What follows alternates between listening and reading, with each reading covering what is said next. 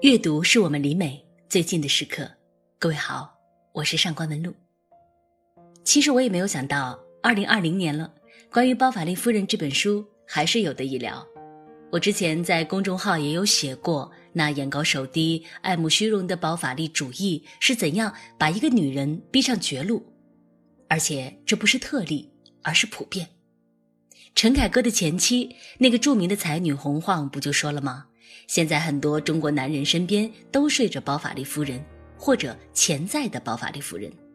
而我们今天说的不再是包法利主义是什么，以及福楼拜写这本书是为了什么，而是要往浅了说，这本书讲了个什么事儿呢？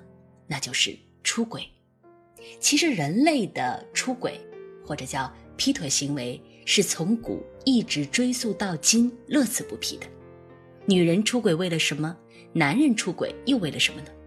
谁敢说自己在一段恋爱关系里从来就没有过哪怕一瞬间的心猿意马？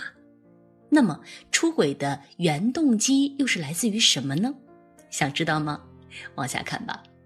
如果你想查看今天节目原文，你可以在微信中搜索公众号“上官文露读书会”。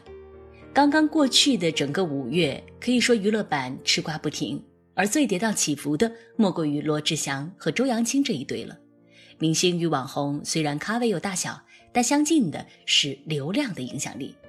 周扬青一篇长文贴上了微博，数分钟之内就让罗志祥的名声走向了一个不可逆的低谷，从亚洲舞王到亚洲渣男，时间管理大师的梗，今年内恐怕是过不去了。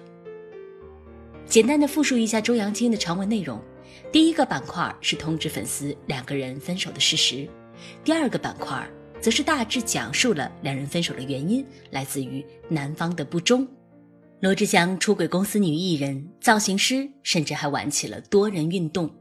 第三个板块则是技术性的总结，将罗志祥架上了道德高地，从此拿下渣男的冠名。也让黑眼圈成为了不可言说的秘密。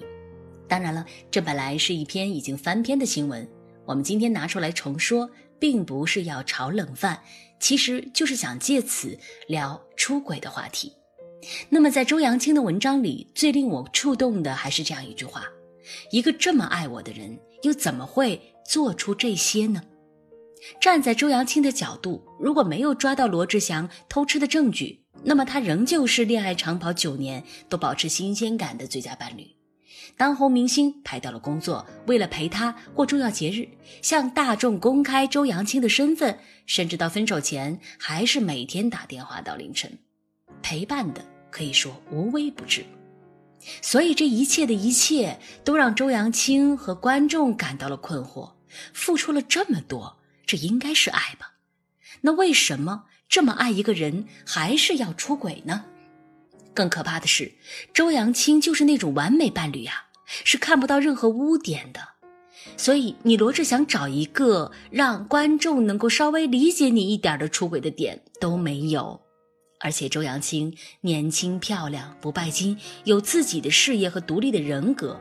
罗志祥很多的微博经营都是周扬青来打理，他还能够给予罗志祥事业上的帮助。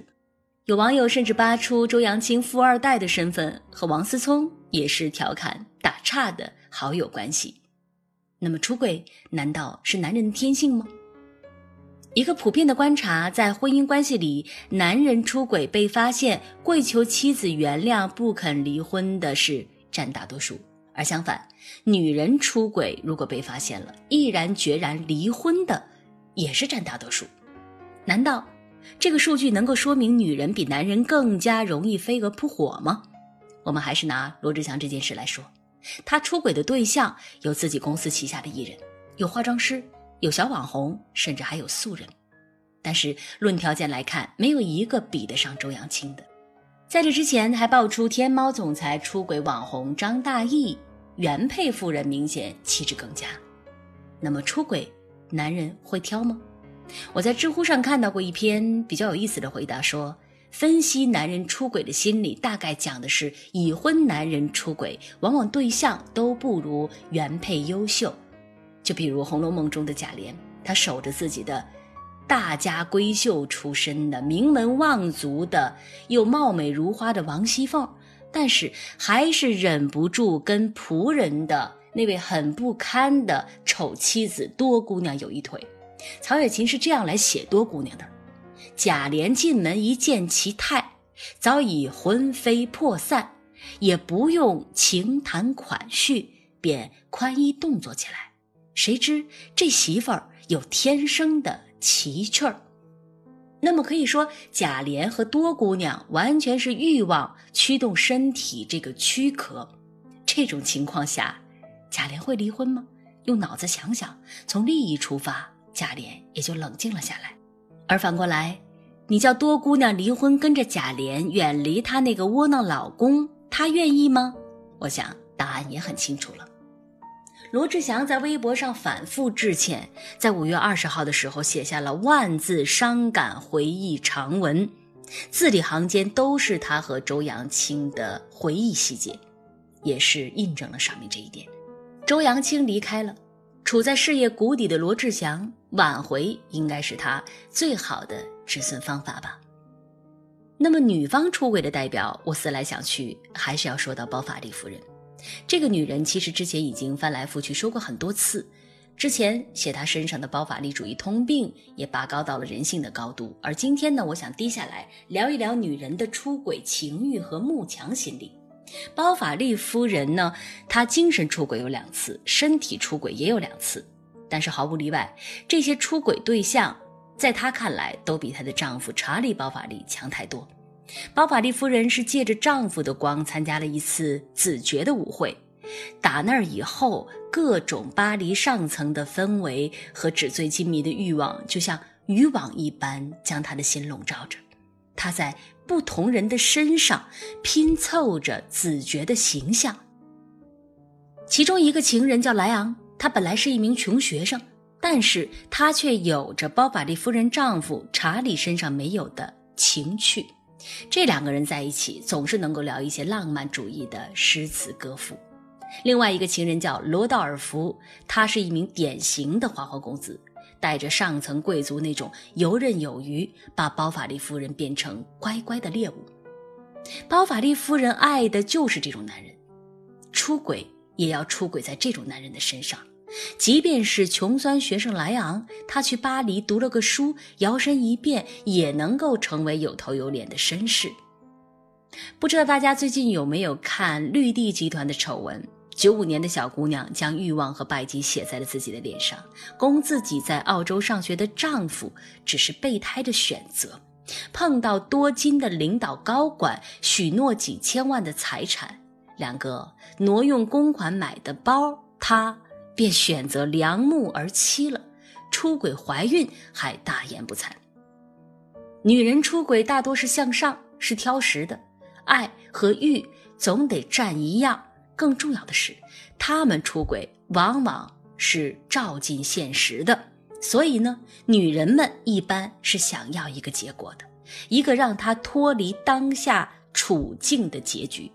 所以说，当包法利夫人蠢到要和他的情人罗道尔福私奔的时候，后者竟然当场吓倒并消失了。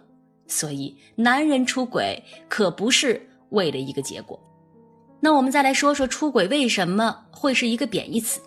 因为它意味着对带有承诺的感情关系的背叛和欺骗。一辆列车行驶在既定的轨道上。平稳的开往终点，那么出轨必定会伴随着代价。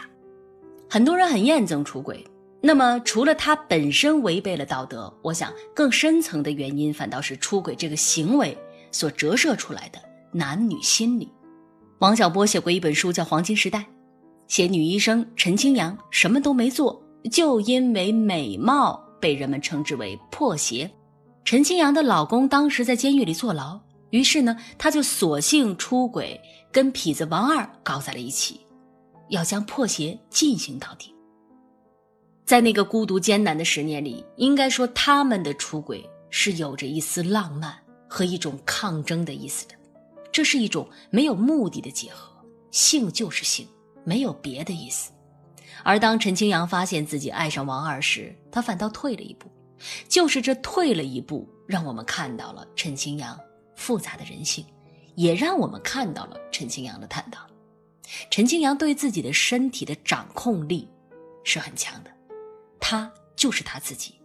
他出轨可不是为了找一个下家，也不是为了更好的生活，也不是为了换个有本事的老公。这一点可以说比包法利夫人要高一个档次。女人出轨总是要遮遮掩掩以爱情，没有人承认，可能就是为了情欲，为了钱和物质。甚至是为了一个新生活的幻想，而男人出轨，即便是有爱情，也都要贬低到玩玩，不是认真的。所以出轨有时是一面镜子，照见了人们的不堪和胆怯。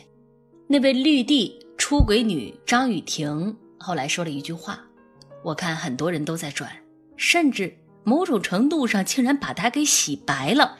这句话是这样的，我念一下：我只不过犯了大部分女孩子都会犯的错，何尝不是一种反讽？是啊，何尝不是一种反讽？